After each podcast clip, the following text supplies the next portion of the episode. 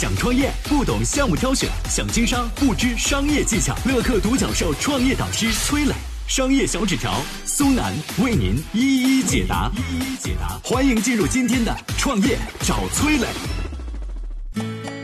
举报瑞幸数据造假的公司浑水是如何靠着狙击上市公司发家的？在瑞幸前还有哪些公司惨遭浑水毒手？有请崔磊，有请崔磊。大起大落这个词儿啊，很适合最近的瑞幸。两年前的瑞幸还是资本市场一颗冉冉升起的新星，两年内开了四千五百零七家门店，等于平均每天开六家。短短七个月，瑞幸的市值突破百亿美元。有人为瑞幸拍手叫好，说它是实力碾压星巴克的民族品牌；也有人质疑它的扩张速度。但所有的质疑在瑞幸的盈利财报面前烟消云散。又能赚钱，扩张速度又快，在美国拉投资，在国内狂发一点八折的优惠券。曾经有不少小伙伴亲切地称瑞幸是民族之光，但是这个打脸也是来得十分突然。四月二号，瑞幸自曝伪造交易二十二个亿。要知道啊，瑞幸从去年第二季度开始到现在才盈利二十六个亿，这一下子就造假了二十二个亿。消息一出，短短几个小时的时间，瑞幸的股价从二十六点二美元跌到了五美元。其实呢，早在今年的一月份，著名的做空机构浑水就发布了一份关于瑞幸作假的报告。这份报告长达八十九页，包含两万五千张小票和大量的小视频。报告认为呢，瑞幸从二零一九年第三季度开始，捏造各项数据来证明自己的盈利能力，掩盖了亏损的事实。在浑水的阻击之下呢，瑞幸着实体验了一把大起大落的感觉。但国内有过这种感觉的不只是瑞幸一家啊。二零一七年初，浑水曾经对辉山乳业连发两份做空报告，指出辉山乳业过去发布的盈利数据是造假的。一个小时之内，辉山的市值蒸发了三百二十亿港元。辉山乳业的董事长杨凯在位四年间，苦苦经营，把辉山做成了当地的龙头，自己也一跃成为了辽宁首富。但是浑水的一纸报告，让杨凯从首富神坛跌落，沦为老赖。而这个过程仅仅只用了八个月的时间。有人说，千万不要被浑水盯上，因为他会拿着显微镜盘查。浑水不出手则已，一出手就会要了你的命。那么这家让所有中概股公司闻风丧胆的做空机构浑水，到底是个什么来头呢？我们有请商业小纸条。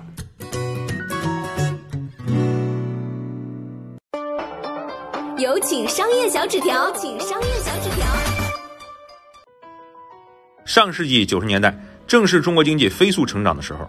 有个叫卡森的美国人来到了中国，他一边学习中文，一边经营着一家电子商务企业。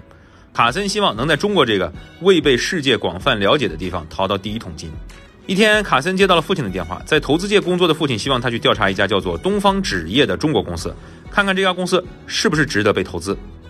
卡森于是组建了一支调查小队，聘请了四家律师事务所作为外部顾问。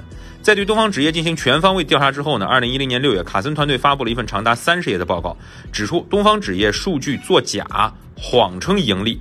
这份报告让东方纸业股票下跌百分之五十。这事儿让卡森一炮成名，但他并没有捞到什么好处，还为此付出了六千美金的调查费。卡森灵机一动啊，哎，我不如开一家专业做空的公司来赚钱好了。这就是日后大名鼎鼎的浑水机构。所谓做空呢，简单来说就是先借来股票，卖出来换现金，等到股票下跌时再买回股票还回去，赚取中间的差价。听懂了吗？所以说股票跌，做空者就有的赚呢。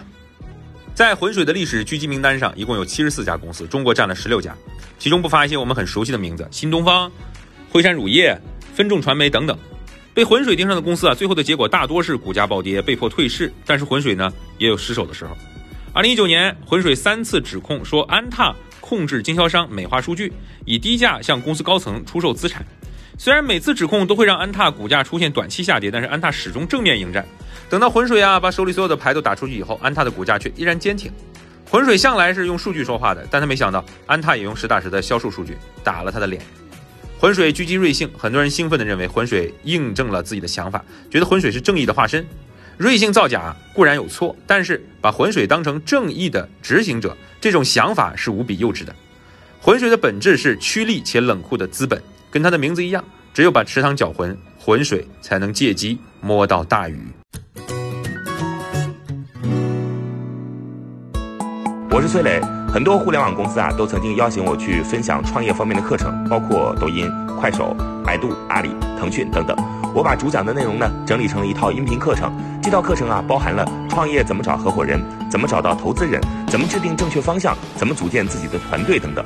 相信我，不管你是创业小白，还是有过创业经历的伙伴，这些内容对你来说都有帮助。下拉手机屏幕，在节目简介里边有我的个人微信号，添加微信，这套课程今天免费送给你，快去领取吧。